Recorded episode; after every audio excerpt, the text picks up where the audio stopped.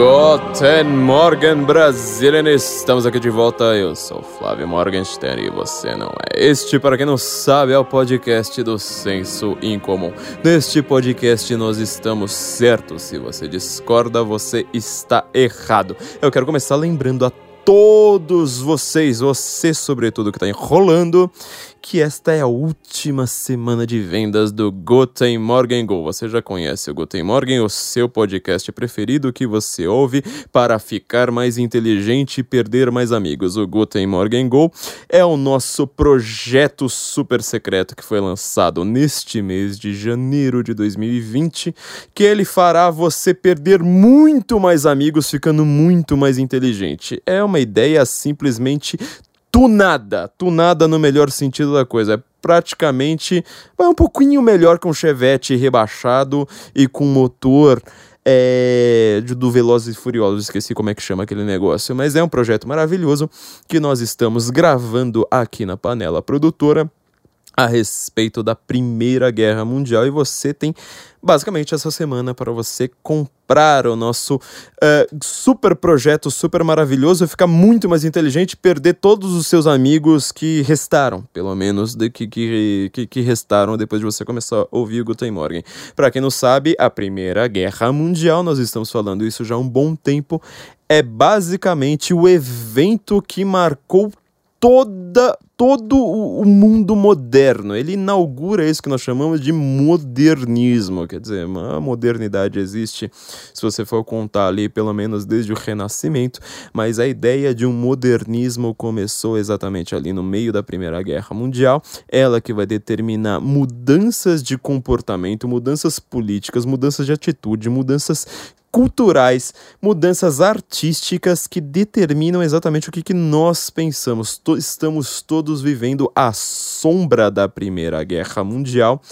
E a gente não sabe nada sobre essa guerra, né? A gente não, não, a gente simplesmente estuda a segunda. Na primeira guerra a gente fala, bom, assassinaram o arquiduque, todo mundo começou a se matar, a Alemanha perdeu.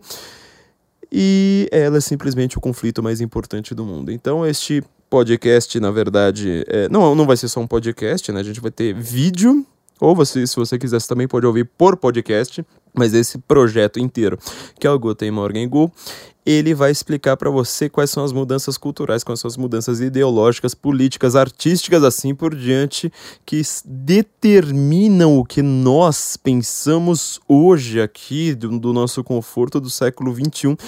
Quase tudo determinado, ou foi criado, ou foi mudado, ou foi é, materializado ali no meio da Primeira Guerra Mundial, esses quatro anos que determinam exatamente como seria um mundo moderno, literalmente. Um, na, na verdade, não um mundo moderno, mas um mundo modernista, modernista. Este mundo em que vivemos atualmente, em que nós damos muito valor ao tempo presente sem olhar para o passado. É, é um mundo que substitui a religião pelo materialismo, é um mundo que todo mundo acredita em democracia como um bem supremo, ninguém ousa criticar essa religião civil. É um mundo, é o um mundo das ideologias de hoje, né? do marxismo, do positivismo, da psicanálise, do do positivismo uh, científico, inclusive, tudo isso foi determinado ali por esta guerra. É, muita gente está querendo saber quantas aulas vão ser, né? A gente comentou isso muito rapidamente apenas em algumas lives no, no, no Facebook. Estamos planejando 12 aulas de 20 minutos, na verdade, 12 episódios, eu não vou nem chamar de aula, 12 episódios de 20 minutos por mês, durante quatro meses. Isso é bastante interessante porque você vai poder ouvir no seu caminho para o trabalho, sem gastar todos os seus dias livres comigo. Você vai poder ouvir outros episódios de outros podcasts, assim por diante, aprender outras coisas também, é mesmo com o Guten Go. Então ser quatro meses, mais ou menos, simbolicamente, né, para cada um dos quatro anos da, da, da guerra.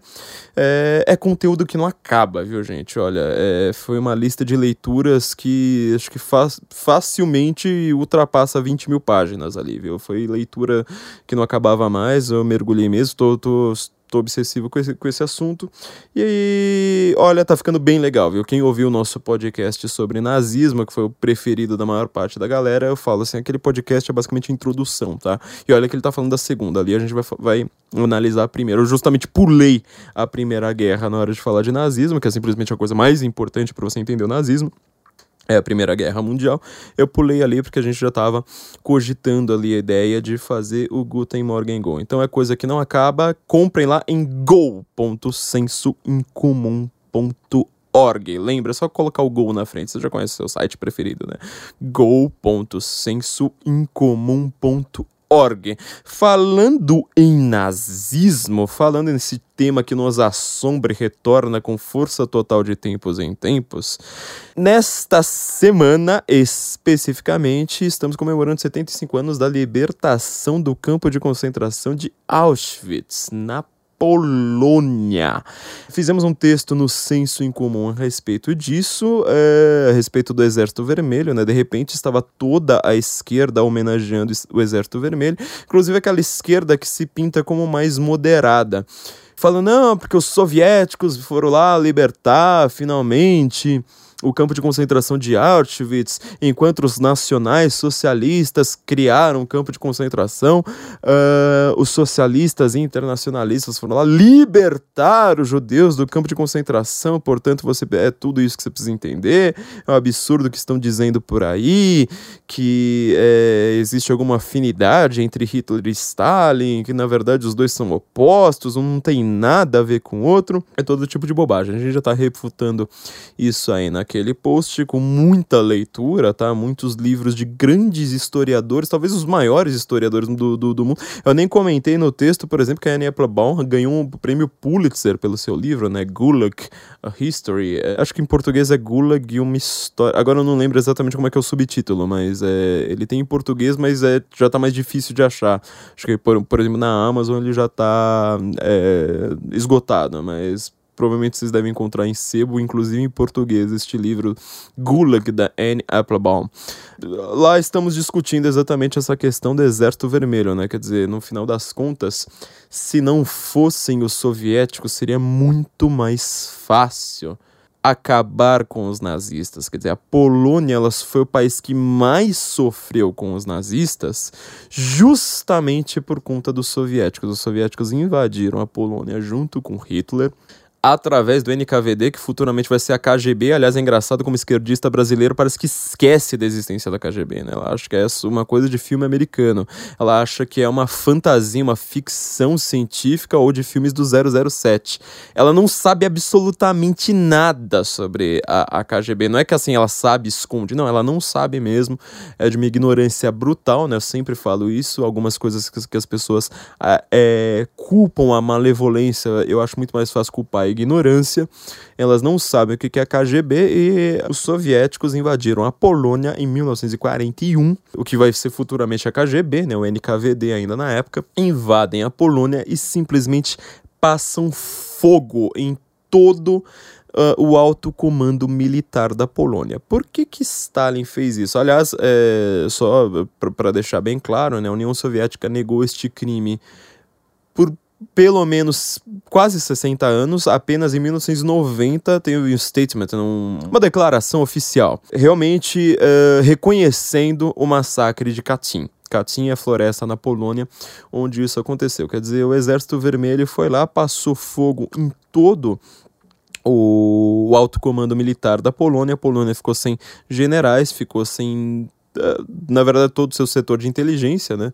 Sem policiais, inclusive, né? 9 mil pessoas eram, foram uh, o total de 22 mil pessoas, 6 mil oficiais do exército, 9 mil policiais, sabe quem que era o resto? Era a intelectualidade, a nata da intelectualidade polonesa, ou seja, uh, os poetas, os filósofos, os intelectuais públicos, jornalistas, sacerdotes. Lembre que a Polônia é um país extremamente católico, muito mais católico do que uh, nós imaginamos aqui no Brasil. E simplesmente passaram fogo ali em todo mundo, falaram: não, a gente vai se livrar de todo mundo. E com isso, a Polônia não pôde resistir aos nazistas. Quer dizer, foi o Exército Vermelho que causou exatamente a invasão, não, não só a invasão nazista, né, mas assim, a, a impossibilidade da Polônia resistir aos nazistas. Quer dizer, ela estava sem exército, estava sem, sem inteligência militar, estava sem os, sem os seus grandes intelectuais. Pausa aqui. Imagine, por exemplo, que Stalin esteja vivo hoje, que ele não goste muito do Bolsonaro por razões óbvias. Vamos supor que é ecloda uma guerra mundial. Você imagina Stalin invadindo o Brasil na verdade, não Stalin ele próprio, né? Porque ele é um covarde, ele faz exatamente uh, através do NKVD, que é a polícia política colocando aqui com muitas aspas, tá? mas é uma espécie de política, polícia política externa. Enquanto você tem a polícia política interna, que é aquela que vai, vai fazer censura, vai fazer perseguições aos próprios soviéticos, a KGB sempre atuou outre-mer, né? Ela é a polícia política externa que vai atuar em outros países. Imagina então Stalin chegando aqui ao Brasil falando assim, ó, não só vamos matar todos os generais, todo mundo, não só generais, né? Porque o Brasil não tem, não tem 6 mil generais, mas matar todo mundo ali que tem alguma função importante no exército tá? Não contente com isso, você vai matar a nata da intelectualidade. Então você pega ali todos os padres que sejam vistos no YouTube, todos os blogueiros, todos os jornalistas que têm uma visão anti-direita, vai lá e começa a matar todo mundo.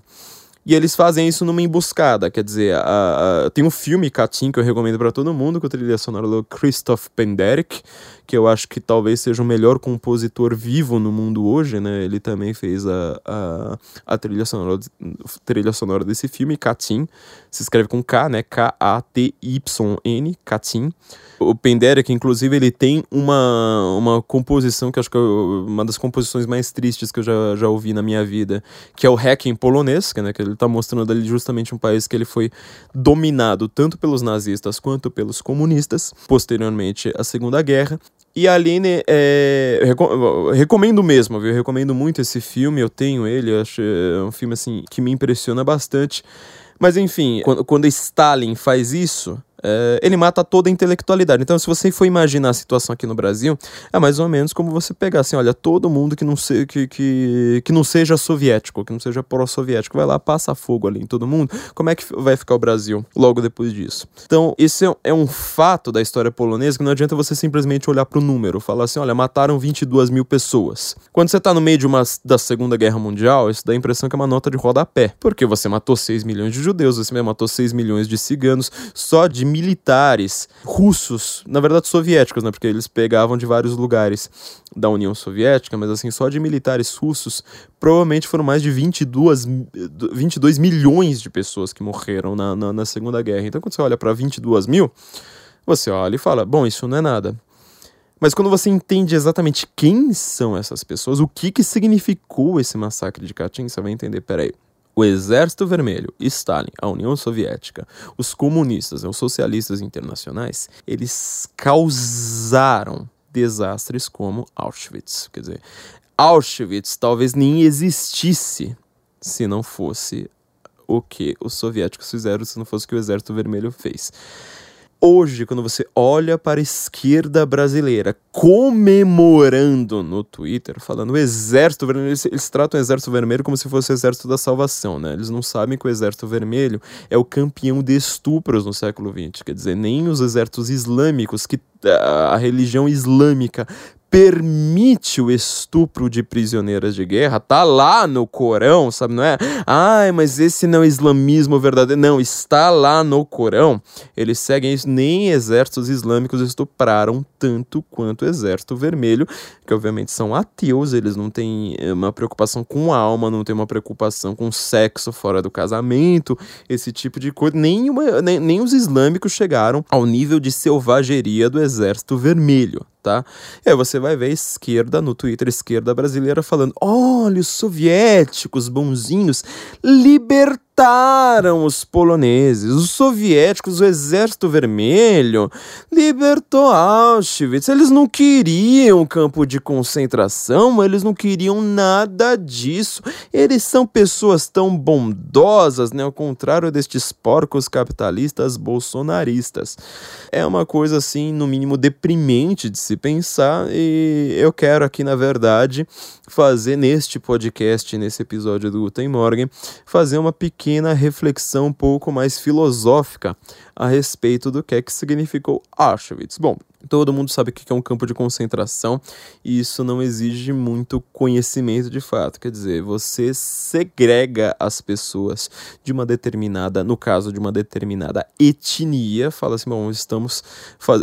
literalmente concentrando todas essas pessoas em um campo delimitado. Este campo ele é eh, vigiado militarmente dia e noite e você vai é, colocar as pessoas ali para que elas realizem trabalhos forçados. Quer dizer, boa parte da economia nazista era baseada no trabalho escravo. É uma coisa que nisso que nós chamamos de democracias liberais e sobretudo que nas monarquias anteriores à Primeira Guerra Mundial, por isso que eu sempre falo que é muito importante vocês entenderem da Primeira Guerra, para vocês entenderem o século XX e o século XXI, mas isso era proibido, simplesmente por uma questão. Como essas monarquias elas, não são estados laicos, elas são estados confessionais, isso é proibido por estados confessionais. Quer dizer, o cristianismo ele proíbe essa ideia de você segregar pessoas e colocá-las como escravas. No máximo, você vai ter prisioneiros de guerra fazendo isso, tá? É, até vamos ter, ter, ter uma longa discussão posteriormente a respeito disso. Mas prisioneiros de guerra, obviamente, são militares, tem toda. A, ainda assim tem toda uma legislação internacional que existia desde a guerra da Crimeia, pelo menos a respeito do que fazer com esses prisioneiros de guerra. Prisioneiros de guerra precisam receber três refeições quentes por dia, assim por diante. Então, quer dizer, não há esta coisa anárquica que nós pensamos hoje, né? Isso já não, não, não você pode presumir que comunistas e nazistas eles não seguem exatamente esses ditames. Então, eles vão lá, os nazistas segregam, criam este campo de concentração na Polônia, tá? Na Polônia, quer dizer, existia Dachau, existia Treblinka, existia Theresienstadt, existiam vários campos de concentração na própria Alemanha, mas por que, que o maior campo de concentração de todos, exatamente o mais famoso, exatamente aquele de nós mais veremos filmes, fica na Polônia?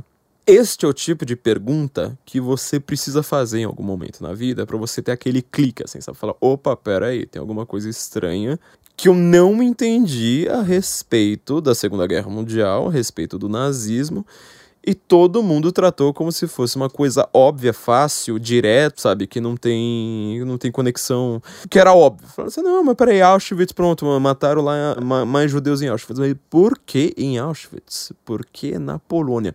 Naquele naquele episódio que eu fiz a respeito do nazismo, é, se o nazismo era de direita, né? Esse é o nome do episódio eu comecei fazendo uma pergunta que eu tinha feito para os meus professores quando eu estava quando eu tinha meus 15 anos lá, não, não entendia nada disso. E meus professores não sabiam responder lá muito a contento, apesar de eu ter até ouvido uma, uma, uma boa resposta na época. É, por que os nazistas odeiam judeus? Porque assim, você pode odiar, por exemplo, sei lá, poder, até o filme A Vida é Bela, né, conta essa piada. Fala assim, não, agora nós somos contra ostrogodos. Não, vamos ser contra os búlgaros. Não, vamos ser contra não sei mais o que. Por quê? Por que que nazista odeia judeu? Esta foi sempre a dúvida que eu queria ver respondida. Uma, uma professora minha trotskista até o osso, mas ainda não vivíamos no tempo de politicamente correto como é hoje, ela foi lá até que deu uma resposta sensata. Falou assim: olha, desculpa se tem algum judeu na sala, mas vamos lá. Você fazer uma propaganda ostensiva anti-judaica é razoavelmente fácil. Você imagina. O judeu é o dono da venda. É o dono da venda, onde você, uma população empobrecida está sempre devendo alguma coisa. É muito fácil você chegar lá e falar assim: olha, tá vendo aquele judeu? Ele é um explorador, ele é um cara que ele tá. É, literalmente aquele opressor, né? Como é na, na, na linguagem da esquerda. Aquele cara que ele tá te explorando, é o cara que ele tem um monte de dinheiro, esconde, é o cara sovina, é o cara que ele está vivendo às suas custas. Então, assim, é muito fácil você fazer uma propaganda anti-judaica. Obviamente, naquele episódio do podcast sobre o nazismo, a gente fez uma análise simbólica, né, a respeito de quais são os símbolos do nazismo, quais eram os símbolos do judeus, do judaísmo. Para explicar a realidade, colocamos os dois em confronto ali durante a história, você vai entender coisas muito mais profundas, mas em resumo, seria isso aqui. Agora, temos uma pergunta então um pouco mais, pelo menos assim, um pouco mais capciosa a respeito da Segunda Guerra Mundial, que é, que é essa que eu né? Por que, que os nazistas mataram mais judeus na Polônia do que na própria Alemanha? Quer dizer, na Polônia, como era um país que estava invadido e, aliás, disputado com os soviéticos, você tinha uma espécie de governo proxy, né? um governo por procuração. Não era exatamente onde estava toda a base militar, toda a base é, de um governo de fato como era na própria Alemanha. Por que, que se matou mais judeus na Polônia do que na própria Alemanha? A resposta é muito simples, tá? a Polônia era um país muito enfraquecido militarmente, exatamente por conta de, desse massacre de Katyn. A gente precisa lembrar também, só fazendo uma pausa anterior, tá? Toda vez que a gente pensa em Segunda Guerra Mundial, em nazismo, obviamente a primeira imagem que vem à sua cabeça é Holocausto. Só que o Holocausto, só para a gente colocar as datas aqui em perspectiva, o Holocausto ele é muito mais rápido do que, do que parece. Quer dizer, mata-se judeus com muito mais rapidez do que a gente pensa porque a solução final, aquilo que, chama de Endlösung, né, a solução final para o que os nazistas chamavam de problema judaico, né, para a existência de judeus na Alemanha, ela só foi proposta em janeiro de 1942, tá, no Lago Wannsee, no norte da Alemanha. Porque, então, então, então só, só lembre, né? O nazismo tomou poder em 33, quer dizer, quase 10 anos antes. Ele já está no poder há 9 anos. A Segunda Guerra Mundial começa em 39. Então a gente tem quase pelo menos ali dois anos de guerra sem existir o holocausto, tá? Então, quer dizer, os judeus eles são enviados para campos de concentração, trata-se é, as políticas antissemitas vão ficar cada vez mais pesadas na Alemanha e nos países ocupados só que você ainda não tem a máquina de guerra, a máquina de morte, na verdade, não é nem uma máquina de guerra, é uma máquina de morte, que são as câmaras de gás. Quer dizer, você ainda não começa a matar judeus de uma maneira tão indiscriminada assim antes de 1942. Então coloca essa data em perspectiva. Quer dizer, foi menos de três anos, tá? Que se matou tanto judeu. Foi uma coisa assim aceleradíssima, brutal, violentíssima e rápida. Este fator de ser rápido é ainda mais chocante, né, quando nós pensamos exatamente nessa questão. A Polônia era um país que estava militarmente enfraquecido e intelectualmente enfraquecido, quer dizer, não tinha como apresentar resistência nenhuma. Não contente com isso, a Alemanha, os próprios judeus da Alemanha, era um país muito mais industrializado, absurdamente mais industrializado. Aliás, a, Polônia mal tinha passado por uma, vamos dizer, por uma grande revolução industrial ainda. A, a, a Alemanha, desde antes da Primeira Guerra Mundial, ela já estava se mostrando seu país que é, tinha uma industrialização mais acelerada que da Inglaterra, já tinha ultrapassado a França há muito tempo, tá? É, ainda no século XIX ela já tinha ultrapassado a França. E os nazistas conseguiram é, justamente mostrar. É, na verdade, assim, é, acabaram sendo artífices de uma máquina de guerra que ela funcionava muito mais em populações enfraquecidas do que ali uh, na cara de todo mundo. A gente precisa lembrar, inclusive, que o único campo de concentração nazista que fica numa grande cidade é o campo de Dachau, uh, que fica em Munique e ainda assim fica afastado né, do centro de Munique. Quer dizer, a ideia de você sair matando judeus de uma maneira brutal, assim, gigantescamente falando, ela é escondida da população. Eu sei que isso é uma coisa muito politicamente incorreta de se dizer, mas assim, não é todo mundo que lá, é, durante a Segunda Guerra Mundial, que fala alemão, que mora na Alemanha, que tá com uniforme nazista, não é todo mundo que sabe apesar de ter todo o discurso antissemita abertamente, não é todo mundo ali que sabe que vão matar 6 milhões de judeus neste período. Eu sei que é uma coisa assim meio, meio chocante, assim, não tô passando a mão na, na, na cabeça de, de, de, de, ninguém, mas eu acho que é meio óbvio você saber que não é todo soldadinho ali, não é todo, uh, não é toda dona de casa ali que compra a propaganda do Goebbels que vai acreditar de fato, é, que vai saber, na verdade, que os nazistas estão matando tantas pessoas ali é, a rodo.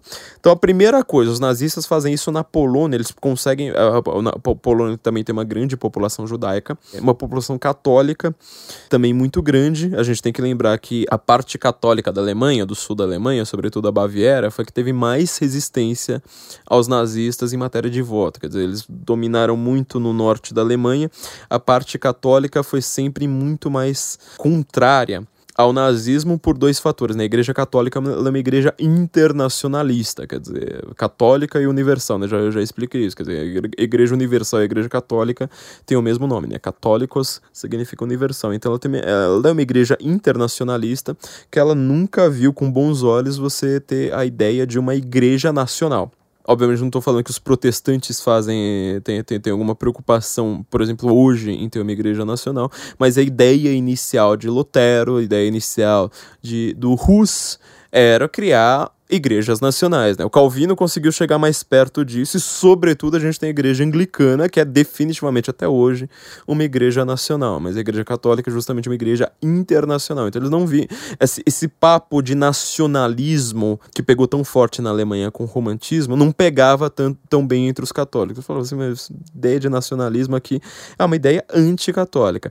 Um dos grandes políticos admirados por Adolf Hitler era o Otto von Bismarck. Otto von Bismarck, a gente vai falar muito dele é, no, no, no, no Guten Morgen Go, a respeito da Primeira Guerra, porque a Primeira Guerra, vamos dizer, uma espécie assim, de reflexo invertido do que o Bismarck fez.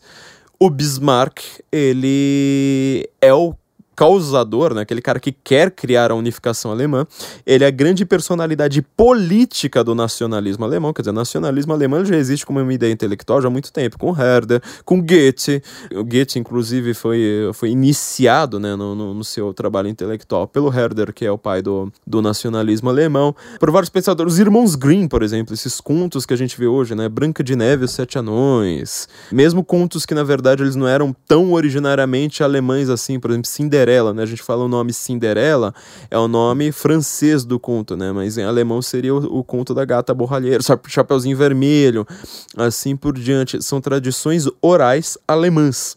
E eles que vão buscar esse nacionalismo alemão. Falam assim: mas peraí, você não precisa só se preocupar com a Igreja Católica, que ela tem como Messias um, um judeu, cara semita, quer dizer, um cara que não é nem europeu não contente com isso também, ela tem simplesmente o um imaginário todo dela não é tirado das traduções alemãs. Então eles começam a buscar traduções alemãs, falar de elfo, falar de anões, falar de várias várias vários elementos do folclore popular alemão. Maravilhoso, tá? É, sempre falo assim, que o, o, romantismo ele causa de problemas na política e sobretudo na filosofia com o idealismo alemão, é, com o idealismo, é, o idealismo alemão ali, pós-Kant, literariamente é tudo maravilhoso, tá? Você não vai falar, e, e, artisticamente também, você não vai falar que Richard Wagner seja um mau compositor, tá? Zélia Duncan é uma péssima compositora, Richard Wagner Não, tem um valor objetivo ali que você bate o olho e fala, tá, entendo isso aqui muito bem. Mas eles então estão buscando isso. Já no reino da política, quem vai fazer é, o primeiro grande nome da, da, do nacionalismo alemão é o Otto von Bismarck, que vai justamente criar a unificação alemã, quer dizer, ele cria isso que a gente chama hoje de Alemanha. O, o Bismarck, ele é admirado por Adolf Hitler. Sempre falo, o Bismarck é talvez das personalidades políticas que eu estudei na minha vida, talvez ele seja o mais complexo que eu já vi de todos, tá? Não tente falar, ah, ele é de direita, ele é de esquerda, ah, ele é conservador, ele é liberal, ele, ele é social-democrata. Não dá. Ele é uma pessoa assim que transitou de diversas formas, mas ele está sempre preocupado, curiosamente, com a paz, apesar de, de ter provocado três guerras, mas ele está, curiosamente, sempre em vista da, da paz, sobretudo a paz com os russos. E ele vai culpar gente. Ele culpa os liberais, ele culpa os sociais-democratas, e num, num dos, do, do, dos, dos momentos ele culpa justamente os católicos. Ele vai criar uma coisa chamada culto Arkampf, né? A luta contra a igreja católica. Então, uh, os alemães, eh, voltando aqui ao raciocínio, os alemães eles não gostam a Igreja Católica mostrou que teve uma resistência muito grande aos nazistas, muito mais do que qualquer lugar da Alemanha, o que é curioso porque o nazismo ele foi A, criado em Munique, tá? A cidade que criou o, o Partido Nacional Socialista dos Trabalhadores Alemães foi Munique, que está justamente no sul da Alemanha.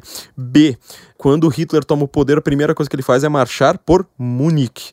E ele vai escolher para pra, as Olimpíadas é, que ele vai é, receber justamente também Munique. Então, tem um, um, caráter dúbio aí, tem tanto uma demonstração de força, né, de uma coisa simbólica, assim, ó, nós somos agora um país só e vocês é, da Baviera também são alemães, como uh, você também tem uma demonstração de poder antagônico, quer dizer, você vai lá marchar por Munique, não é para porque to, toda Munique tá feliz, não é justamente para demonstrar assim, ó, nós que mandamos aqui nessa cidade, neste estado que não votou na gente, tá? A gente tem que lembrar, por exemplo, que o, nos esportes quem mais fez resistência ao nazismo uh, de todos foi o time Bayern de Munique, tá? É, foi um time que lutou contra o nazismo desde o começo, foi sempre abertamente contra o nazismo. E na Polônia também, quer dizer, você tem uma maioria católica muito exemplar, que ela não, a Polônia ela não, não, não, não, não pega as ideias de uma igreja nacional muito a sério, tá? E, e você ainda tem uma maioria judaica também forte, quer dizer, ela não é tão poderosa quanto a alemã, tanto que ela não consegue fugir, ela não tem tanto dinheiro assim, mas é uma maioria uh, judaica muito importante, tá? Pelo menos em matéria intelectual para a Polônia. É só você ver hoje, quando você pensa em grandes judeus no mundo, a facilidade que você vai lembrar de grandes judeus com sobrenome polonês. Quer dizer, isso é um, é um reflexo ainda hoje desse estado em que estava a Polônia. Agora vamos lembrar de um, de um outro, não é, não é nenhum detalhe, mas assim, é uma nova configuração que o século XX deu à matança. Pense, é, a gente vai ter que lembrar, é, vai, vai, vou dar uma prévia aqui do que, que vai ser o Guten Morgen Go a respeito da Primeira Guerra Mundial e por que, que ela é tão importante. Qual que é a diferença da Primeira Guerra, que vai tanto moldar a mentalidade do Adolf Hitler? Você tem que lembrar que o Mein Kampf é um livro que fala sobre a Primeira Guerra, boa parte dele está falando sobre a Primeira Guerra, ou pelo menos sobre seus reflexos, uh, sobretudo depois da Revolução Alemã.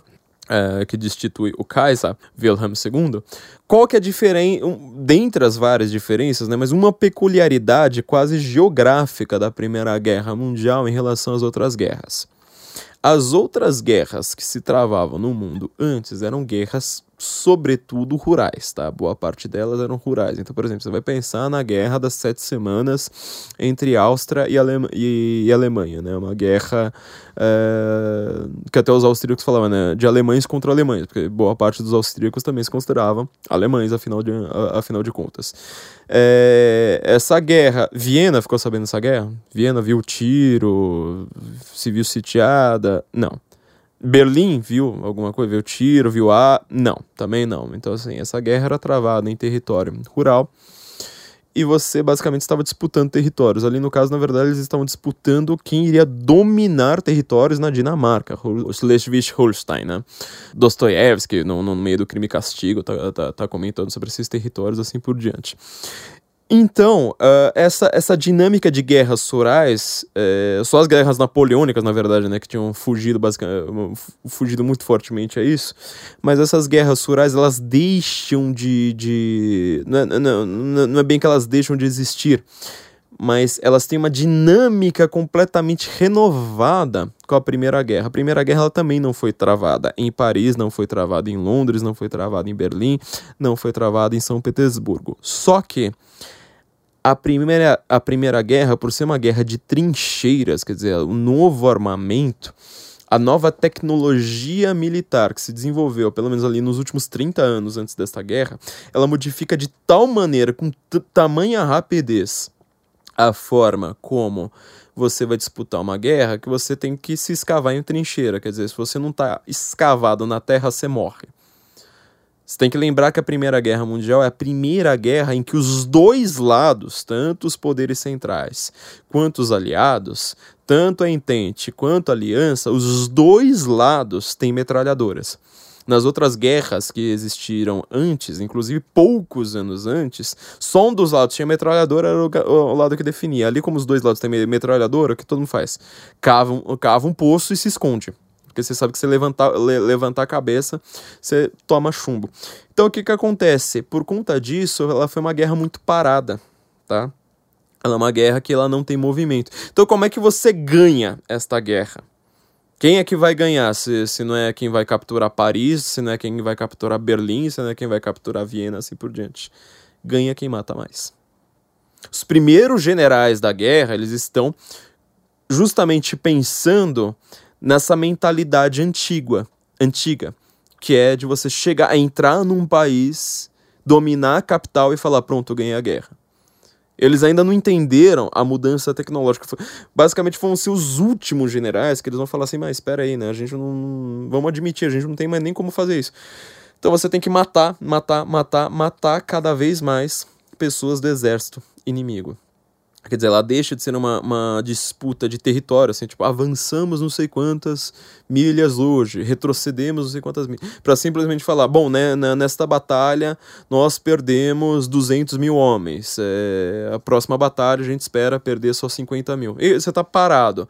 É, algumas dessas, dessas trincheiras, elas ficam estanques durante os quatro anos da guerra, ou algumas, inclusive, elas vão se encarar por quatro anos ganhando mais ou menos uma milha, uma milha e meia, tá? Por quatro anos. Isso é pra você ver o, o avanço territorial. Você mata tanto para ter é, uma ninharia de avanço territorial, né? Quem corre aí, quem tá ouvindo o Guten Morgen correndo, fala assim, olha, hoje eu corri 10 quilômetros ouvindo o Guten Morgen. Pode ter certeza que você andou 10 vezes mais do que soldados ganharam de território muitos soldados ganharam de território durante toda a Primeira Guerra Mundial, durante todos aqueles quatro anos. Quer dizer, você mata 18 milhões de pessoas de um lado, 10 milhões de pessoas do outro lado, para você é, fazer um caminho que num, num, carro você não gasta, às vezes, 5 minutos tá, para fazer. Então, essa dinâmica, ela vai gerar um, uma nova mentalidade. Isso aí vai, vai formar muito a cabeça do Hitler. Quer dizer, matar mais significa você ser vencedor. Não é do, simplesmente dominar um território. O que, que o nazismo ele pensa em relação tá? A, ao nacionalismo. A gente não pode entrar aqui no, em, em detalhes. Eu acabei de gravar uh, alguns episódios sobre do, do, do Guten Morgen Go que estão explicando justamente o desenvolvimento dessa ideia de nacionalismo. Quando eu fui estudar isso, eu percebi que assim eu não sabia nada sobre, sobre nacionalismo, porque é uma palavra que a gente usa assim uh, a cada 20 vezes que a gente usa, a gente dá 20 sentidos diferentes pro, pro, pro nacionalismo. E o nacionalismo alemão, especificamente falando, ele tem algumas peculiaridades Afinal, a gente está falando de um nacionalismo de um lugar que ainda não tinha uma nação, não era um país. Quando Herder cria o nacionalismo alemão, a Alemanha ainda não existe. Isso faz toda a diferença. Quer dizer, o nacionalismo britânico, que inclusive né, ninguém vai negar que na Grã-Bretanha existe também um forte antissemitismo, uh, que nos Estados Unidos até hoje, inclusive na direita, existe um fortíssimo antissemitismo, por exemplo, na alt-right, uh, não gera o. não gera Auschwitz. Tá? Não gera Dachau, assim por diante. Então, é, entender o que é esse, esse nacionalismo, vocês vão entender no Guten Morgen Go, tá? É, que ele não fala só sobre a Primeira Guerra Mundial, né? A gente está falando sobre toda essa mudança cultural, temperamental, inclusive, toda essa mudança é, artística de valores de referências que a Primeira Guerra gera ao mundo. E nessa mudança, como, nasceu, como o, o alemão, ele, como nazista especificamente, ele enxerga o nacionalismo depois de ser derrotado na Primeira Guerra Mundial de uma maneira extremamente re re resumida, reduzida, é, de uma maneira grosseira, a gente vai ter que entender. Eles querem criar uma grande Alemanha, Tá? O Bismarck ele não queria criar uma grande Alemanha, ele queria criar uma pequena Alemanha. É, quando se pensava assim, ah, a gente vai fazer unificação alemã. É, 1971, vamos criar uma, uma, uma, unificação alemã. É de todos os povos que falam alemão? Bom, se for assim, você vai ter que incluir os suíços. Ele falou assim: não, mas espera aí, suíço é, já era uma república naquela época, sabe? Um dos três países de, europeus que eram república, né? Era San Marino, eh, a França e a Suíça. Então ele falou assim, não, tira a Suíça, a Suíça é, já não tem mais laços assim tão fortes com a gente, assim por diante. Aí pensaram, bom, então por que, que a gente não inclui a Áustria? Quer dizer, eh, para se ter uma ideia da importância da Áustria, a coroação do imperador germânico, do Kaiser da Alemanha, era em Viena. Eu falei, ah, a maior parte das pessoas está falando assim, vamos incluir a Áustria. A gente vai criar agora um grande país aqui que vai incluir a Áustria. O Bismarck, ele tinha uma visão prussiana, né, ali do norte da Alemanha, firme, que ele falou assim, não, peraí, eu quero uma pequena Alemanha que eles chamam de Pequena Alemanha, quer dizer, exclui o Império Austro-Húngaro, o Império Austro-Húngaro vai ter o seu próprio Kaiser, inclusive vai se chamar Kaiser também. E a Alemanha vai ter seu próprio Kaiser, são dois uh, Césares, né, a palavra... Inclusive César em latim se pronuncia Kaiser também. São dois imperadores, curiosamente esses não são primos, né, quer dizer, o Wilhelm, né, o Guilherme, né, como, como se traduz, o Kaiser alemão, ele é primo do rei da Inglaterra, ele é primo do Tsar da Rússia, mas ele não é primo do Francisco José. Olha que coisa curiosa. Então eles não são primos. Cada um tem o seu Kaiser, Bismarck prefere essa pequena Alemanha. O Adolf Hitler, os nazistas, né, ele, quando, quando eles pensam em nacionalismo, já é uma visão mais diferenciada, né? Por isso que eu falo, não use essa palavra o tempo todo para explicar tudo, porque cada uma, cada uma dessas vezes vai ter um significado diferente. Os nazistas, eles pensam no nacionalismo, primeiro lugar, dessa grande Alemanha. Qual que é a, prime a primeira coisa que os nazistas fazem quando chegam ao poder? Primeira, o primeiro ato grandioso deles, anexar a Áustria. Quer dizer, eles falam assim, não, agora nós somos um grande país germânico. Todo mundo que fala alemão aqui, junta. Menos os suíços, óbvio, né? Menos, sei lá, Liechtenstein, por exemplo. Mas eles vão lá, anexam a Áustria, quer dizer. Eles têm a visão de que uh, você sendo etnicamente alemão, como os austríacos são etnicamente alemães, e falando alemão, pronto, você é um povo só. Isso vai gerar uma certa. Coloca uma pequena aspas aí, já que a gente tá falando de Auschwitz, mas a gente pode falar de Dachau, que é, que, que é, que é em Munique.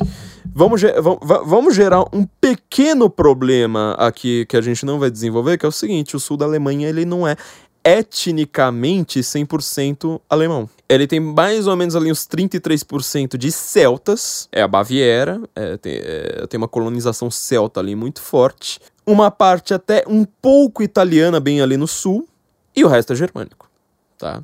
Então, assim, não, não bate direito, assim, quando você vai pensar, assim, em termos genéticos, isso que o Hitler tá fazendo é uma forçação de barra. Isso que os nazistas, essa forma de se encarar os povos germânicos tem uma certa forçação de barra. Inclusive, você tem que lembrar que boa parte também do leste da Alemanha é etnicamente também com muitos polacos, muitos russos, muito tcheco, muitos tchecos. Então é uma forçação de barra ali, né? Que você não tem como sair me medindo no sangue de cada um ali quanto que o cara é germânico. Eles falam assim: ah, tudo, todo mundo é germânico.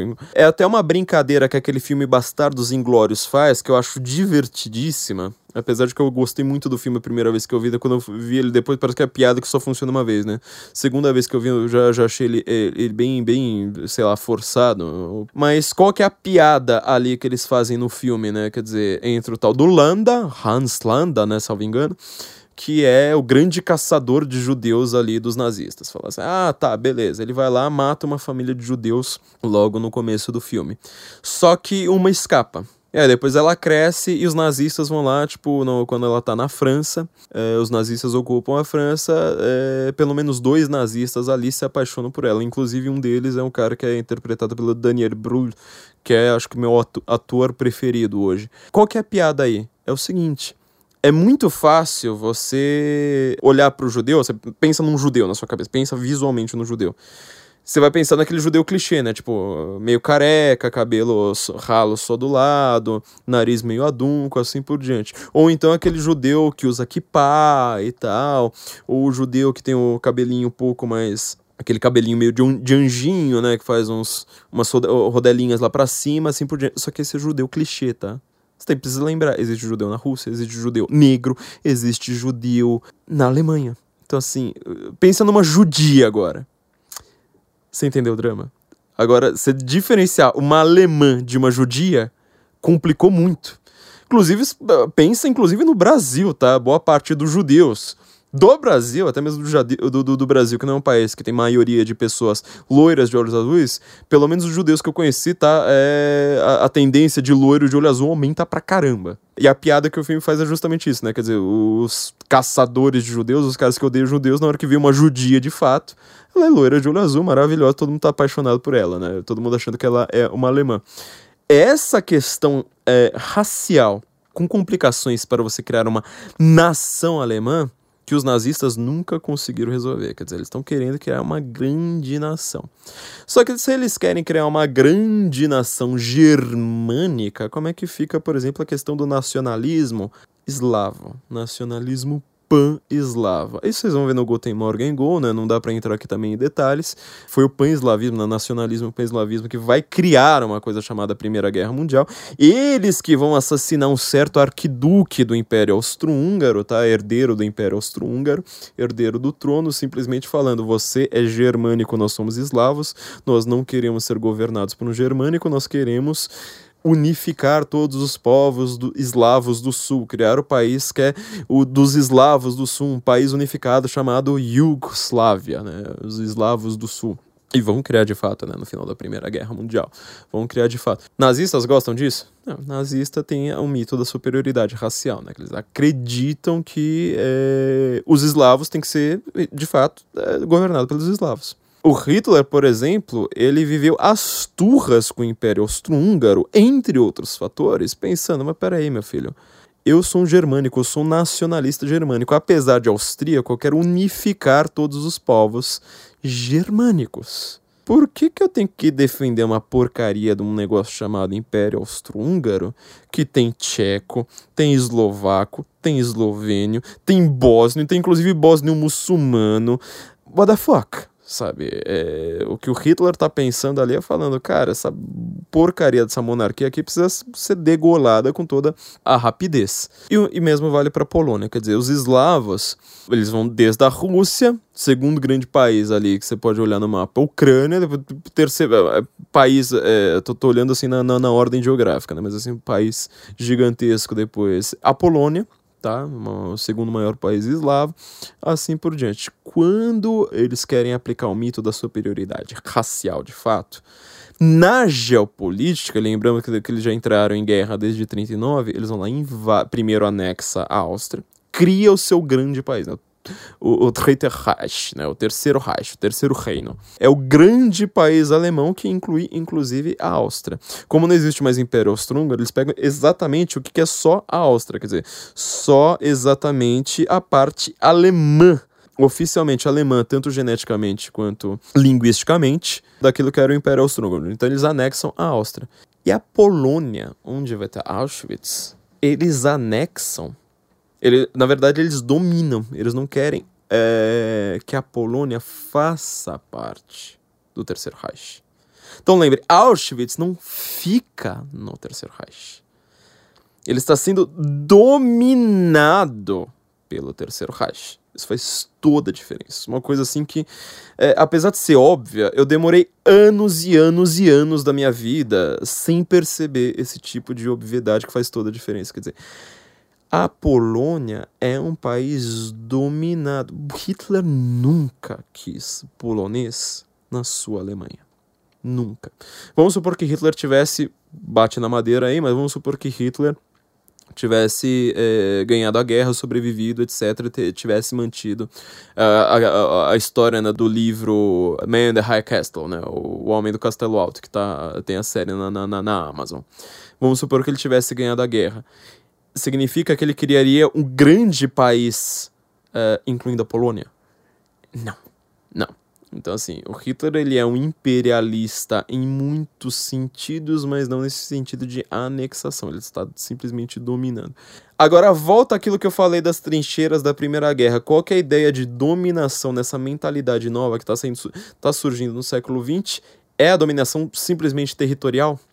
Você se mostra um grande vencedor simplesmente sendo o vencedor territorial? Não, de novo. Você mostra que você é dominador matando mais. Matando mais no momento em que você dominou um país que estava extremamente fragilizado. Quer dizer, não contente estar fragilizado, ele está sendo visado tanto pelos nazistas que querem mostrar sua superioridade sobre os eslavos, os poloneses como eslavos.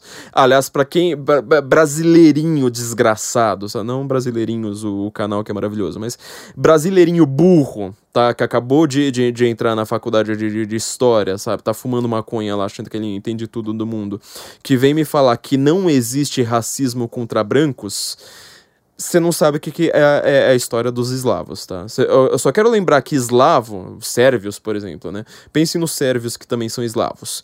Os sérvios, olha as palavras que no, nas línguas ocidentais eles vão gerar. Geram servos e geram escravos. Foi o povo mais escravizado, talvez um dos povos mais escravizados do mundo, só perdendo inclusive para os judeus, que foram escravizados por negros no Egito Antigo. Então não venha querer falar, ah, não existe racismo contra branco. Filho, o Hitler gostava de eslavo? Agora, você acha que polonês é negro? Você acha que polonês tem cara assim, latina, igual dos italianos? Você acha que polonês tem cabelo escuro, tem olho escuro? Não, meu filho, polonês é, tu... é mais branco que alemão, tá? Mais branco que alemão. Inclusive, um desses países aí, né, não é exatamente eslava, mas um desses países chama Albânia tá? É, que é onde você vai ter, porque é albo, né? Porque você fala que o cara é albino, por exemplo.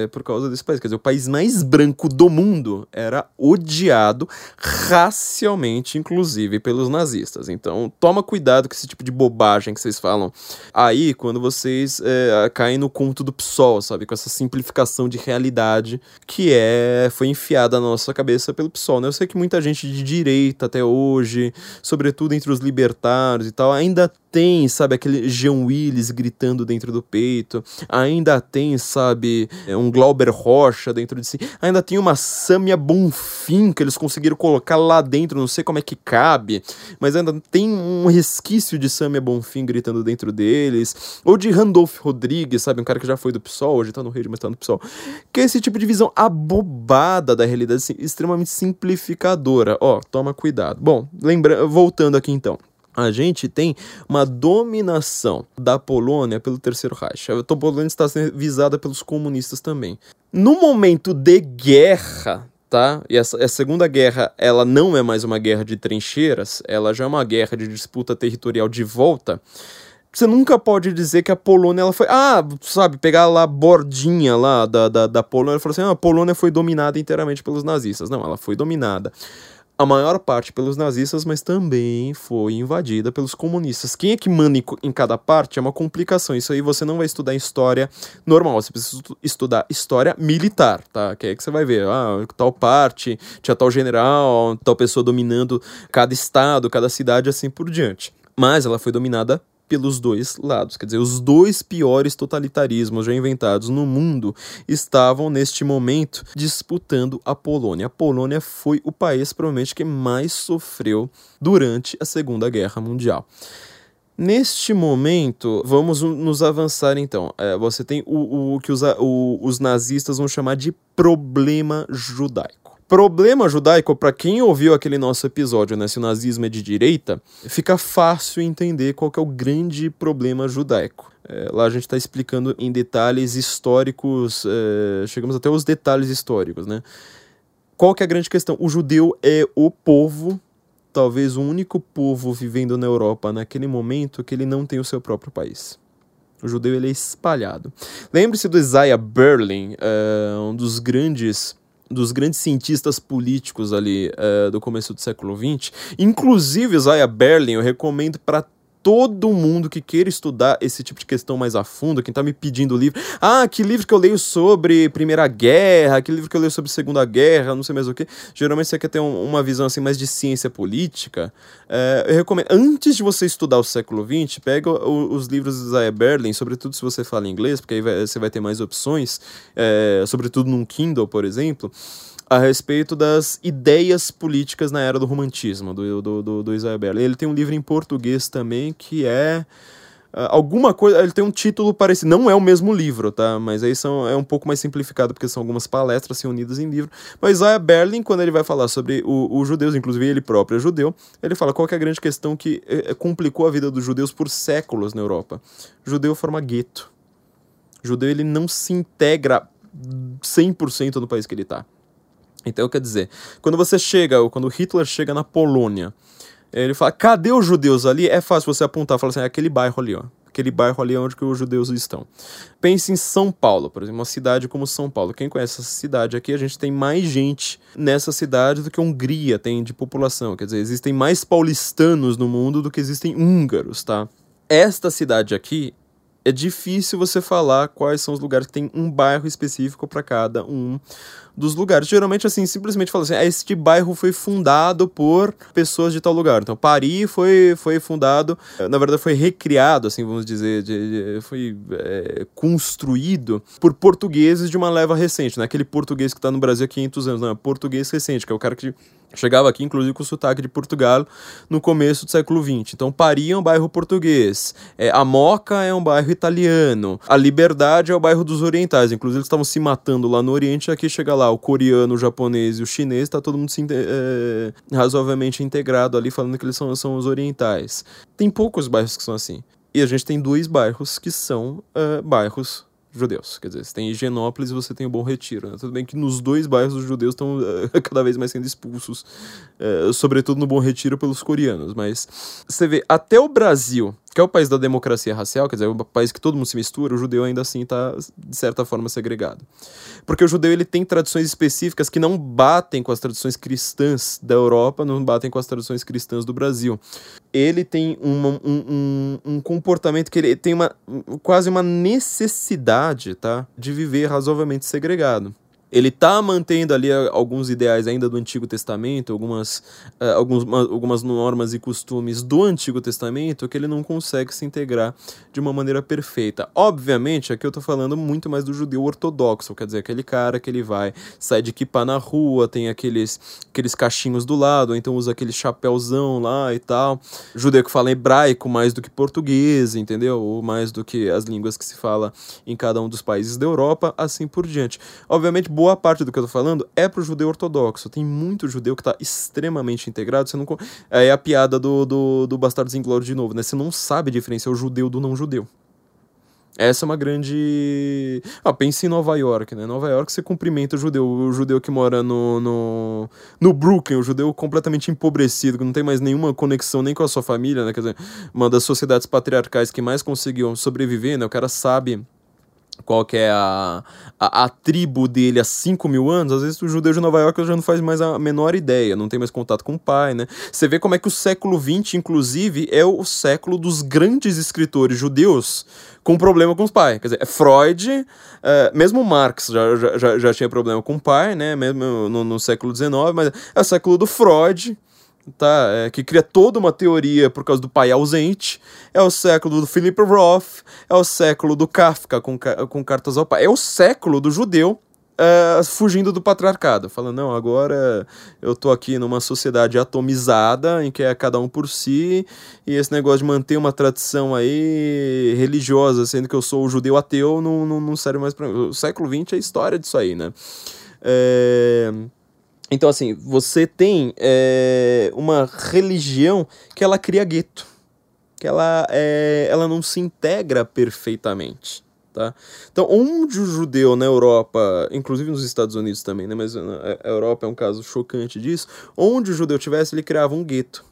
É... Pelo menos o judeu mais ortodoxo criando um gueto, você tem isso que o. É um gueto dentro de um país, tá? Ele não tá ele não é separatista, por exemplo, ele não cria um Estado judaico em nenhum dos países da, da, da, da Europa. Ele não vive é, pela lei civil, uh, vamos supor que exista de fato uma lei civil separada da lei religiosa no Antigo Testamento. Não, não existe de fato, né? Mas vamos supor assim, se, se existisse um conflito entre a lei civil do país e a lei que eles seguem, a lei divina que eles seguem, é, ele, ele segue a lei do país. Ele não, não cria este gueto fechado. Não é igual, por exemplo, o muçulmano, que agora que eles fizeram a régira na, na Europa, né, fizeram essa imigração em massa forçada com o objetivo da conquista, que quem não leu, leia o texto que eu deixei no Senso Comum, né, você sabe o que é uma régira, escreve com H, régira, e com um G, né, não com J, régira. Quem não leu esse, esse texto, leia, mas o que, que o muçulmano faz? Ele faz a imigração e ele cria tribunal de Sharia, no, na Grã-Bretanha, na França, ele vive pela lei civil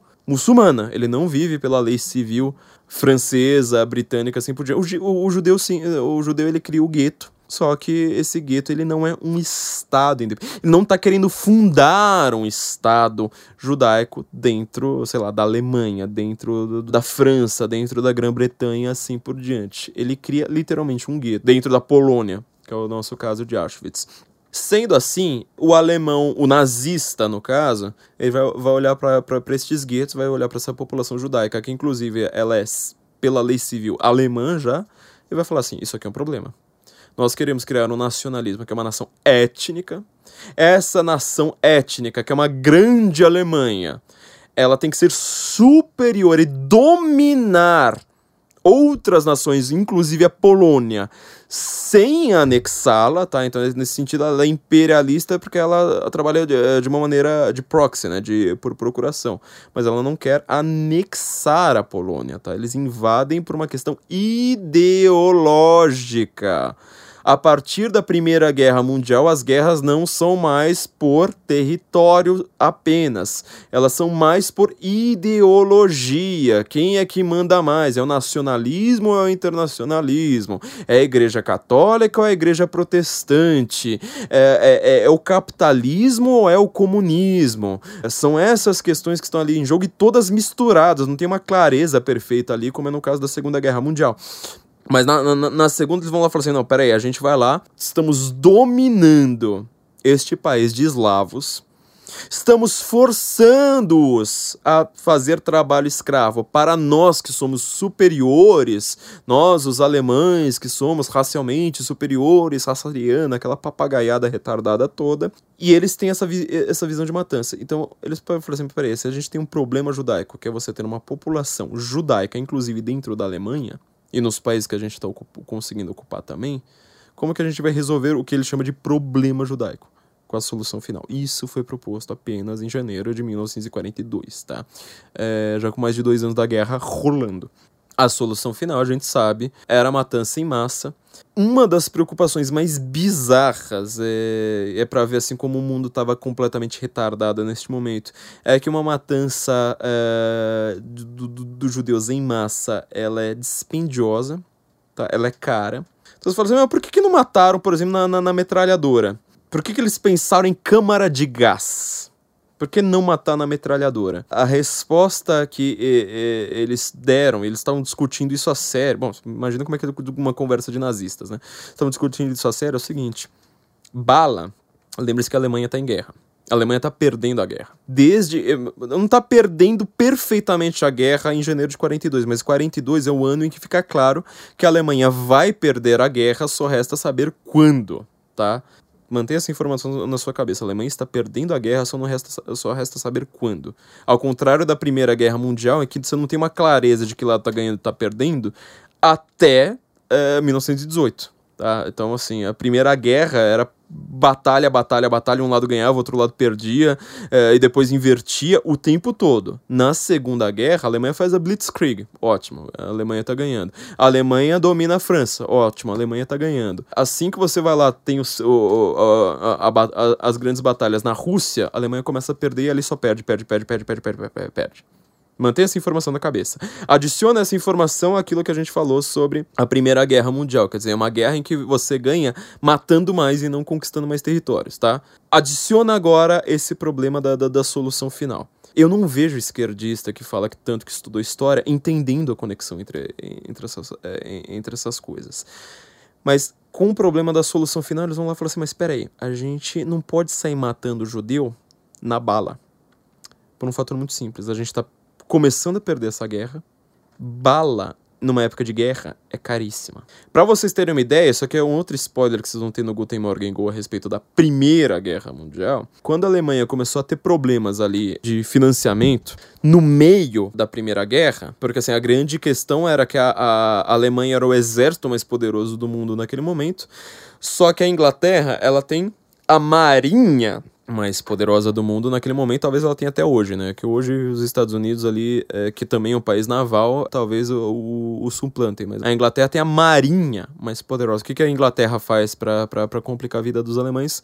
Faz o blockade, né? O bloqueio naval. Com bloqueio naval significa que, por exemplo, tudo aquilo que a Alemanha está comprando, todo o comércio que ela está fazendo, fica nos portos e não consegue chegar nem às cidades e muito menos ainda aos campos de batalha.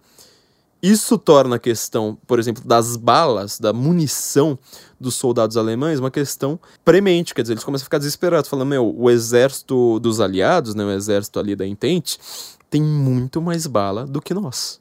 Tendo muito mais bala do que nós, eles matam mais. Lembre-se, de novo, não é a primeira guerra não é uma guerra de conquista territorial, é uma guerra de quem mata mais. Sendo e é, acontecendo isso, o, olha a, a mentalidade uh, do que, que é um mundo que tá largando a ideia de um Estado confessional, é largando a ideia de religião, largando a ideia de tudo. Eles vão lá e falar assim: peraí, sabe o que a gente vai, vai fazer? Vamos pegar o sino das igrejas católicas, sobretudo, né? Porque elas que geralmente têm sino, os sinos gigantescos das igrejas, chumbo puro. Agora são propriedade do Estado, o Estado manda mais do que a igreja, agora são propriedade do Estado, o Estado vai pegar todos os sinos das igrejas e derreter Quando isso acontece, tem relatos de cidades no, no interior da Alemanha em que, por exemplo, fizeram uma, até é, quando o pároco vai lá, tem que entregar lá com soldados chegando, os caras falam, faz praticamente uma cerimônia, quase enterrando o sino, falando: olha que coisa triste, né? Você tem que pegar um sino de uma igreja para se tornar bala para você matar um outro cristão do outro lado que você nem sabe por que, que você tá matando. Essa é a mentalidade que a Primeira Guerra Mundial gerou ao mundo, tá? Se você está começando a entender o século XX agora, com esse tipo de informação, é, entenda mais da Primeira Guerra é, no, no Guten Morgen Go. Mas enfim, você tem esta mentalidade, então, da matança desordenada. E os nazistas, eles estão em guerra, estão começando a perder a guerra e falam assim, mas a gente não pode gastar chumbo, não pode gastar é, zinco, não pode gastar todos esses metais importantíssimos matando judeus. O que, que a gente vai fazer? Coloca um pesticida em uma câmara fechada, que aí você com pouco pesticida consegue matar vários. Vamos criar câmaras de gás e matar judeus em uma escala industrial. Isto é a solução final para você lidar com um povo que está no seu país, inclusive, que é civilmente falando um membro do seu país, sendo que você quer criar uma nação etnicamente unificada. Você entendeu o que é o nazismo? Você entendeu agora é, por que, que você tem é, este horror é, do Holocausto? Agora eu vou fazer algumas digressões filosóficas. Tá, a gente já entendeu o que, que é Auschwitz, tá? A gente já entendeu, assim, por exemplo. E, e, e Auschwitz tem que lembrar, né? Por que, que eles mataram mais na Polônia do que na Alemanha. Você entendeu por que, que eles dominaram a Polônia até agora, tá? Dominaram a Polônia militarmente, porque a Polônia não tinha resistência, graças aos desgraçados os comunistas, tá?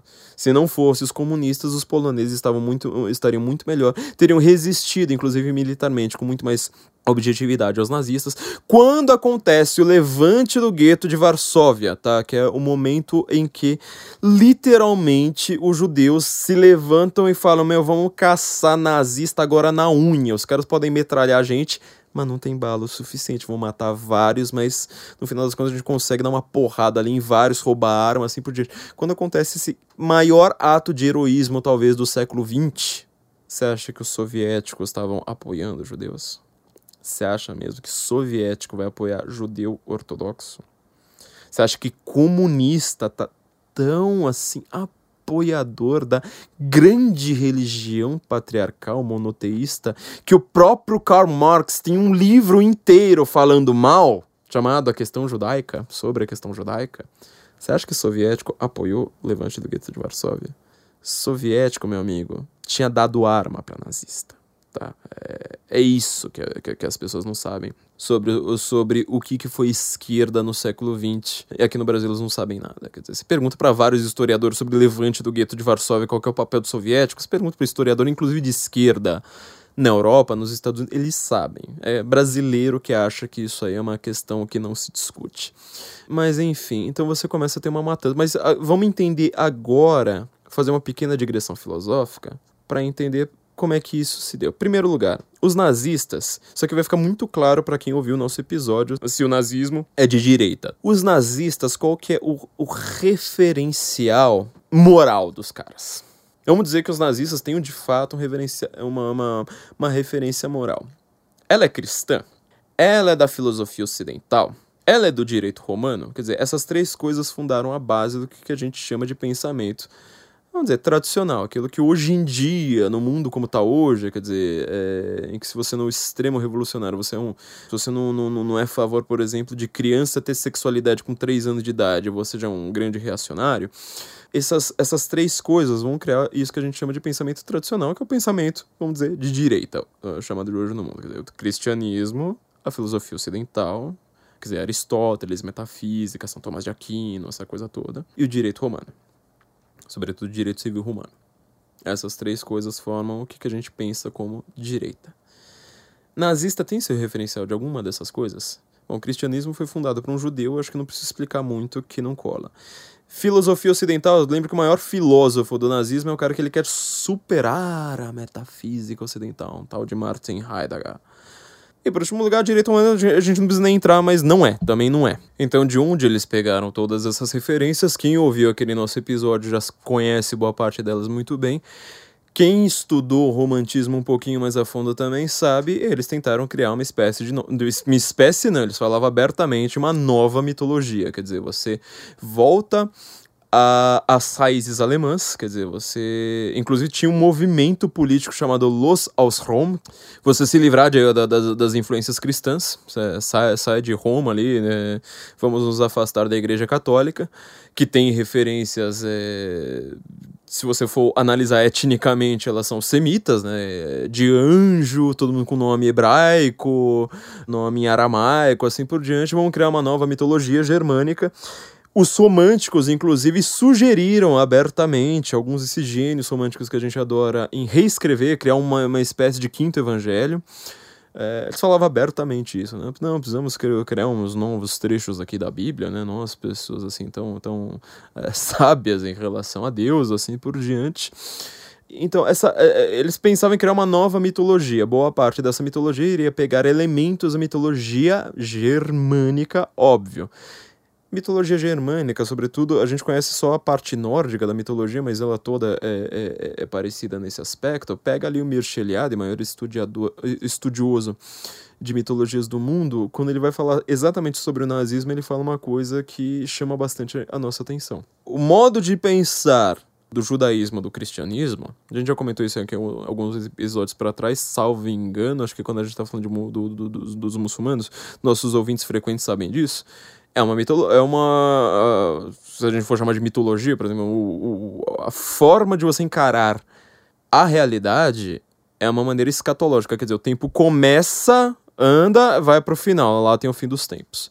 A mitologia germânica, várias das mitologias pagãs da Europa, aliás, eles adoram o paganismo, foi a época do, do, do ressurgimento do paganismo.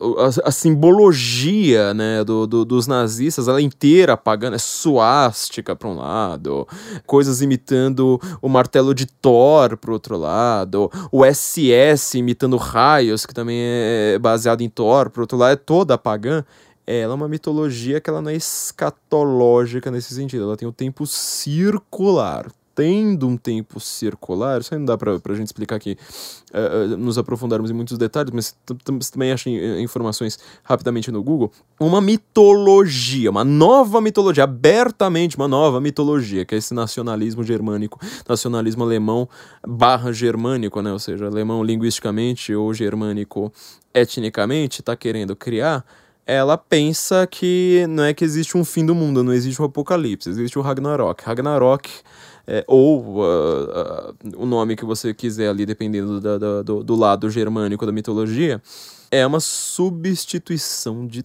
tempos. Quem, lembra daquele nosso episódio, lembra que a gente falou da Madame Blavatsky, né? Como é que os nazistas conseguiram misturar lidar com Darwin falando que todo homem vem da África, ao mesmo tempo falar que ele é científico, ao mesmo tempo falar que ele é superior, assim por. Como é que eles lidaram com isso? Com a Madame Blavatsky, né? Que ela conseguia uma visão de mundo que batia é, quase a perfeição com isso. Mas ele tem um tempo circular, então ele pensa, tipo, na hora que chegar no fim do, do, dos tempos, na verdade vai ter uma substituição, viram novos deuses e a gente vai chegar num novo patamar evoluído, assim por diante, assim por diante. Sendo dessa forma, quando você chega nos fim, no, no, no fim deste período, no fim desse ciclo de tempos, tá? Lembre-se que Adolf Hitler e basicamente todo o staff do alto escalão nazista, do, do, do, do Estado-Maior nazista, é ocultista até o osso, tá? E não é ocultista no sentido que a gente fala, assim, por exemplo, de presidentes americanos e brasileiros que são maçons. Não, é ocultista nível hardcore, entendeu? Pensa, os caras usam suástica, os caras usam elementos ocultistas no uniforme, faz um, um alemão que era uh, um povo cindido com duas formas de cristianismo, o católico e o protestante, uh, em sua maioria, usar vários elementos pagãos eh, para cima e para baixo ostensivamente, então não é ocultismo nível básico, é ocultismo, é ocultismo nível, nível hardcore. O que, que eles pensam? Falam assim, bom, a mentalidade judaica pensaria em julgamento tá? Fim dos tempos, apocalipse, julgamento. É isso que a gente fala de julgamento final, né? De, de, de acabar os tempos, então você precisa pensar em, uh, na sua alma, em arrependimento, esse tipo de coisa. A mentalidade germânica não. A mentalidade germânica, ela está pensando em sacrifício sacrifícios aos deuses. Quanto mais sacrifício você fizer, mais você irá apacentar os deuses. Volta agora. Não, não, acho que isso aí é brincadeira, tá? Você pode não acreditar nisso. Nazista não pensa igual você. Ainda bem, espero pelo menos que isso seja verdade, tá? Nazista, ele tá pensando nisso, tá, meu amigo? Na, na, na nazista, mentalidade dos caras é essa. Você pode até falar, nossa, mas isso aqui é uma loucura, não vejo isso em livro de história, não sei mais o que. Você tá lendo livro de história ruim. Porque qualquer livro de história sério vai falar disso. René Girard é um cara que falou tanto a respeito de, da, da, da mentalidade do homem, a mentalidade, vamos dizer, antropológica do homem no, no modernismo do século XX, ele vai falar exatamente isso. Quer dizer, a vítima sacrificial do povo germânico primitivo, ela vira uma vítima coletiva. É, Nietzsche, Friedrich Nietzsche, você já leu Nietzsche? Você acha que Nietzsche não foi influente no nazismo? Você acha que o, o Goebbels não lia Nietzsche, citava Nietzsche para cima e para baixo, é, de cor e salteado? Então, o Nietzsche, ele fala abertamente, tá? Em destruir o cristianismo e retomar sacrifícios humanos. Um cara que é supostamente ateu, ele fala abertamente isso, que a gente precisa fazer sacrifícios humanos, tá? É... Você está entendendo o que é Auschwitz? Você está entendendo então, porque assim, na hora que você junta vários judeus, você está mais distante ainda, vamos supor ainda que existam, que ainda existam juízes em Berlim. O, o sentido original da frase não é esse, mas vamos supor que ainda existam leis civis em Berlim, que, que, na, na, Alemanha, que vão chocar a população ale, alemã. Quer dizer, a população apoiou o nazismo, votou nos nazistas.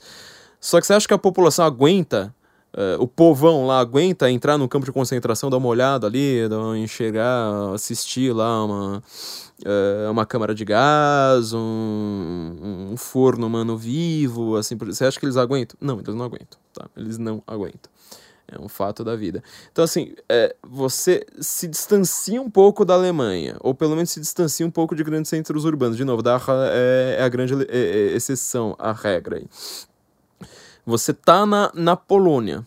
Na Polônia, repare, se ela é um país cindido, ocupado, não tem mais lei. Não tem mais nem lei, vamos dizer, o que poderia restar de, de, de leis uh, de guerra, de lei de direito internacional que os nazistas vão respeitar. Curiosamente, os nazistas respeitaram várias leis uh, de guerra internacional que os aliados não respeitaram. Isso é uma coisa meio estranha. Por exemplo, nazista era contra bombardeio. Até hoje a Alemanha tem essa questão com Dresden, né? O bombardeio de Dresden. Os neonazistas adoram ficar lá choramingando pelo, pelo bombardeio de Dresden. Só que a gente precisa levar em consideração uma coisa muito séria bombardeio de Dresden matou muito mais gente inocente do que nazista, tá? Matou as mulheres de Dresden, né? Até hoje tem o movimento das viúvas de Dresden. Matou criança porque era quem ficava na cidade, mas não matou tanto, sei lá, oficial militar nazista.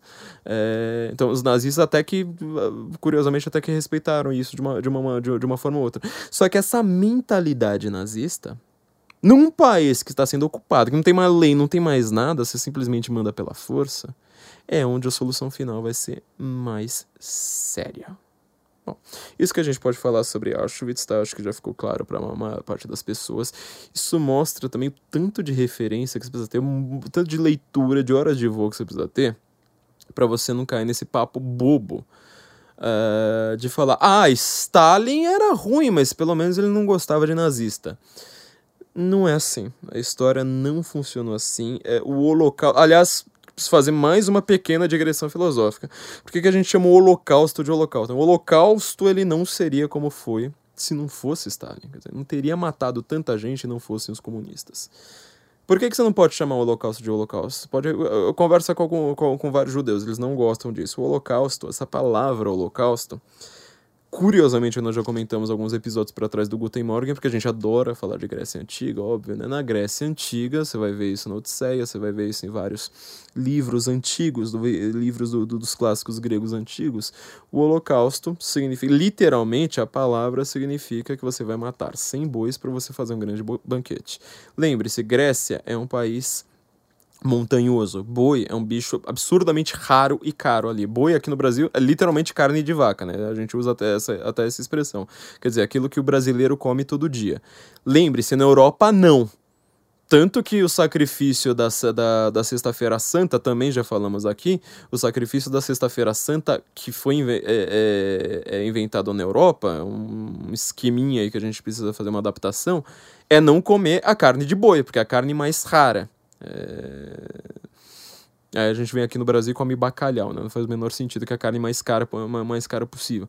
Lá não, é não comer a carne vermelha que a carne de boi. De Grécia é um país montanhoso, tem menos boi ainda do que no resto da Europa. Para você fazer um sacrifício de 100 bois e servir um banquete, significa não apenas que você é extremamente rico, poderoso, é o, é o rei do lugar, como você vai fazer isso uma vez a cada 40 anos, pelo menos. Né? Quer dizer, é uma coisa que acontece uma vez por geração, acontece um holocausto desses. É uma festa extremamente grandiosa.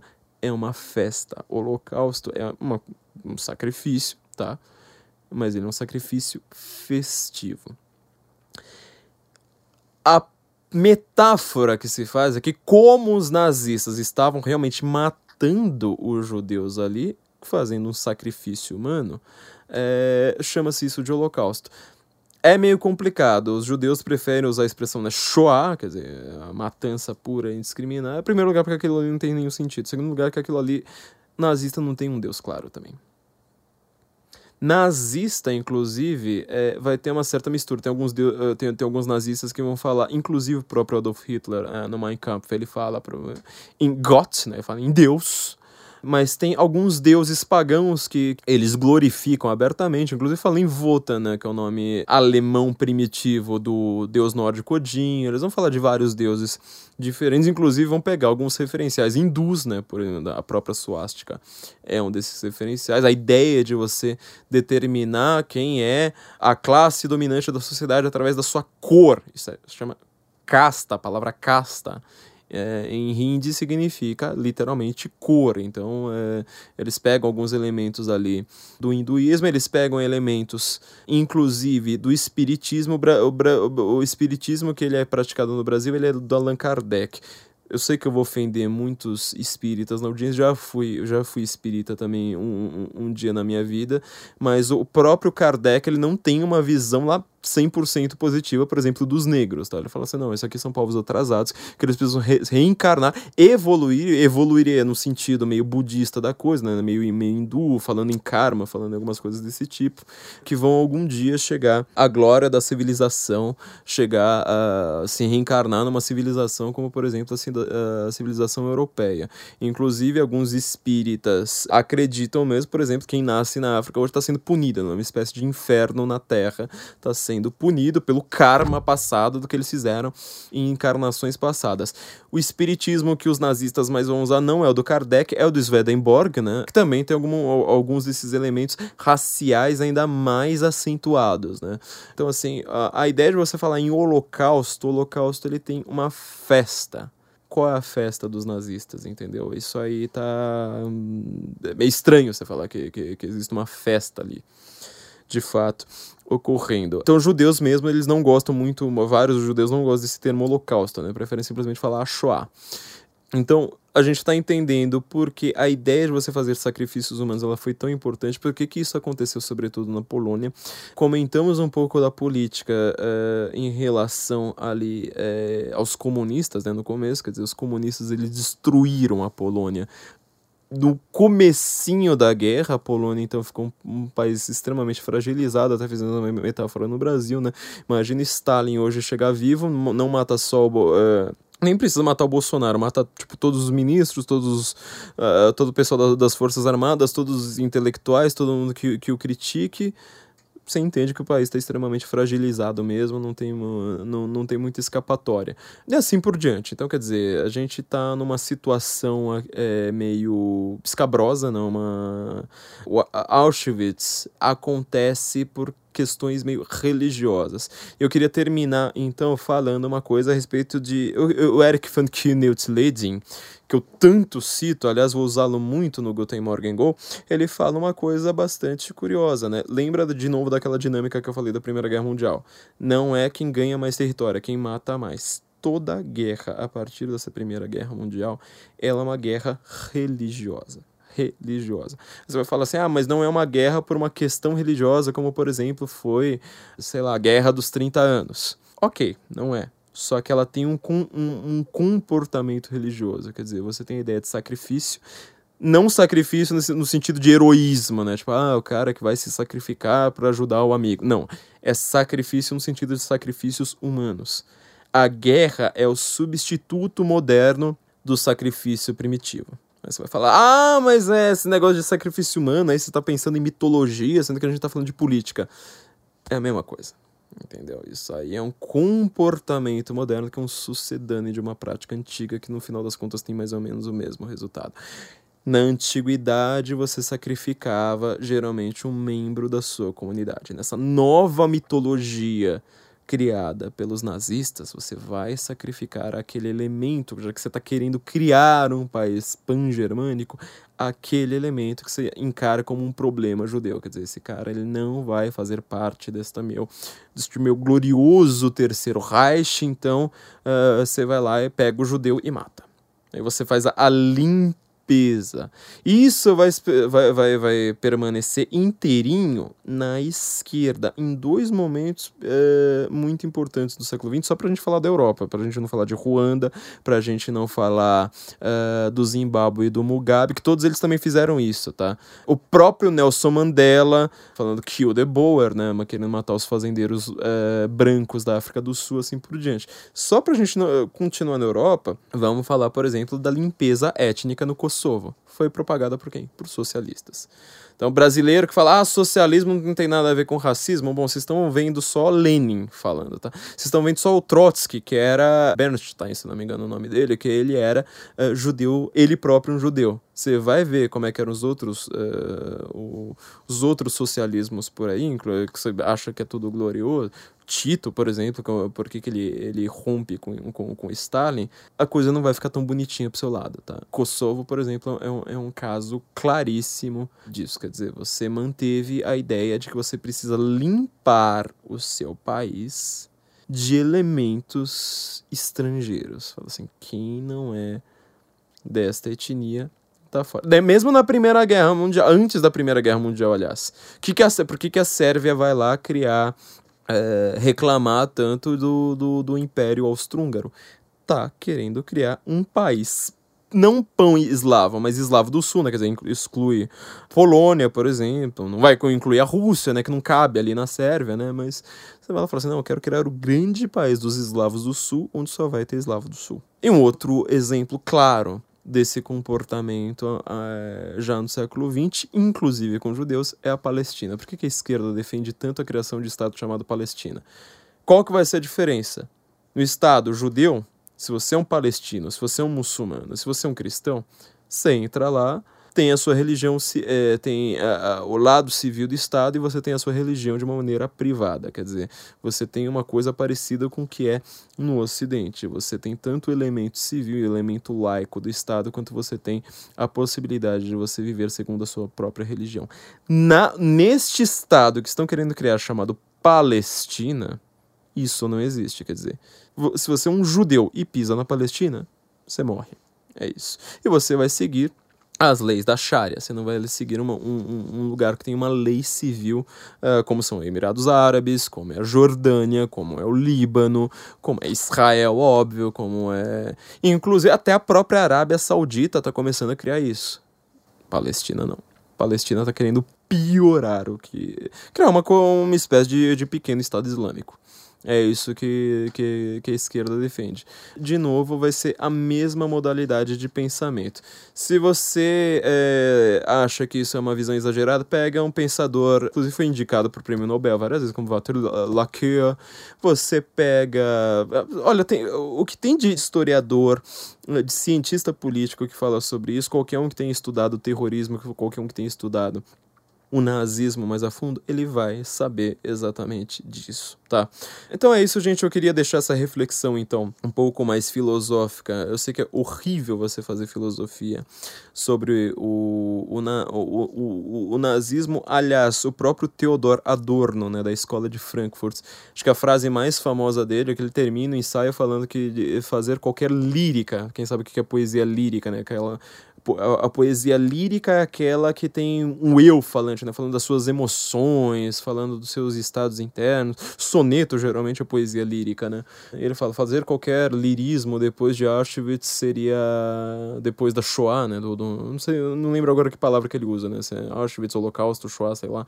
Seria um barbarismo. Meu, é, acho que todo ano deve ter umas 100 teses de doutorado só sobre essa frase. Ele próprio vai lá voltar atrás. Uma das razões é o poeta Paul Celan. Quem não conhece esse cara, pelo amor de Deus, leia, estude o Paul Celan a fundo. Ele tem uma poesia que eu acho que é uma das poesias mais famosas do século XX. Eu queria terminar com essa poesia, que é Todesfuge, né? Fuga da Morte que ele consegue mostrar exatamente, né? Fazer uma poesia, ele sendo um romeno que escrevia em alemão, só escrevia em alemão a vida inteira, e sendo judeu. E a mãe dele morreu, inclusive, não lembro se foi em Auschwitz, acho que ela morreu na Ucrânia. Ele tem uma poesia chamada Espenbaum, né? Álamo, Álamo Silvestre, alguma coisa assim, que eu acho que é uma das poesias mais pesadas que eu já ouvi sobre, sobre o nazismo. Eu queria lembrar vocês também, uh, só antes da gente terminar, que as inscrições para o Guten Morgen Go então terminam nessa semana. Você tá vendo o conhecimento que você precisa ter para falar de Segunda Guerra Mundial? Então, isso aqui não é 1% do que você precisa ter para entender a primeira, a Primeira Guerra Mundial.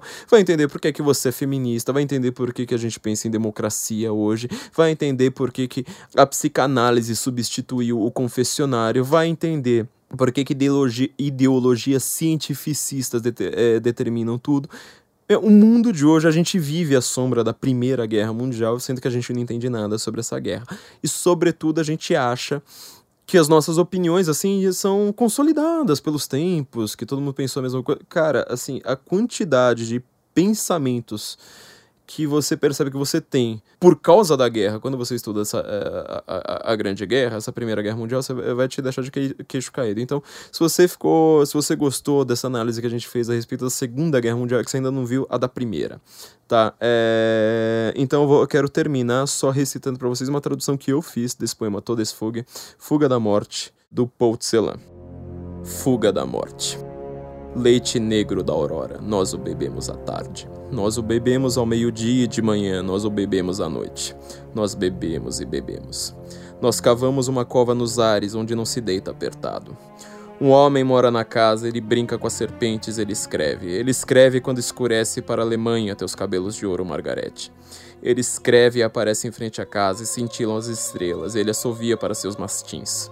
Ele assovia mandando seus judeus para fora, manda cavar uma cova na terra. Ele nos ordena tocar para a dança. Leite negro da aurora, nós te bebemos à noite. Nós te bebemos de manhã e ao meio-dia. Nós te bebemos à tarde. Nós bebemos e bebemos. Um homem mora na casa, ele brinca com as serpentes, ele escreve. Ele escreve quando escurece para a Alemanha teus cabelos de ouro, Margarete. Teus cabelos de cinza sulamita, nós cavamos uma cova nos ares onde não se deita apertado. Ele grita: cavem mais até o fundo, vocês aí, vocês ali, cantem e toquem. Ele pega o ferro na cintura, ele o balança, seus olhos são azuis. Cavem mais fundo as pás, vocês aí, vocês ali, toquem mais para a dança. Leite negro da aurora, nós te bebemos de noite, nós te bebemos ao meio-dia e de manhã, nós te bebemos bebemos à tarde. Nós bebemos e bebemos. O homem mora na casa, teus cabelos de ouro, Margarete. Teus cabelos de cinza sulamita, ele brinca com as serpentes. Ele grita: toquem a morte mais doce, a morte é um mestre da Alemanha. Ele grita: toquem mais escuros violinos, depois subam como fumaça aos ares. Então terão uma cova grande nas nuvens onde não se deita apertado. Leite negro da aurora, nós te bebemos à noite. Nós te bebemos ao meio-dia, a morte é um mestre da Alemanha. Nós te bebemos à tarde, de manhã, bebemos e bebemos. A morte é um mestre da Alemanha, seu olho é azul, e te atinge com bala de chumbo, te atinge em cheio. Um homem mora na casa, teus cabelos de ouro, Margarete. Ele atiça seus mastins contra nós, ele nos dá uma cova no ar. Ele brinca com as serpentes e sonha, a morte é o mestre da Alemanha. Teus cabelos de ouro, Margarete. Teus cabelos de cinza sulamita. Paul Celan.